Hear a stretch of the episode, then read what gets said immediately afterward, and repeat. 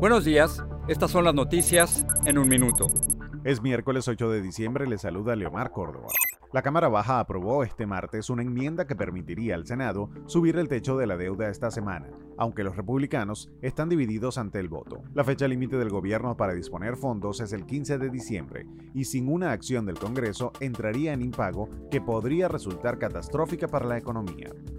La variante de coronavirus Omicron parece evadir parcialmente la protección de la vacuna Pfizer, según un estudio conocido este martes que se realizó en Sudáfrica, uno de los primeros países en reportar la variante. Se escucharán los argumentos iniciales en el juicio por la muerte del joven negro Dante Wright. En abril de este año, la entonces policía de Minnesota, Kimberly Porter, le disparó a Wright en una parada de tráfico y ahora enfrenta cargos de homicidio. Su defensa alega que confundió su arma con un taser. El último jefe de gabinete de Trump, Mark Meadows, no cooperará con el comité del Congreso que investiga el asalto al Capitolio del pasado 6 de enero y ahora podría enfrentar cargos por desacato. Más información en nuestras redes sociales y univisionoticias.com.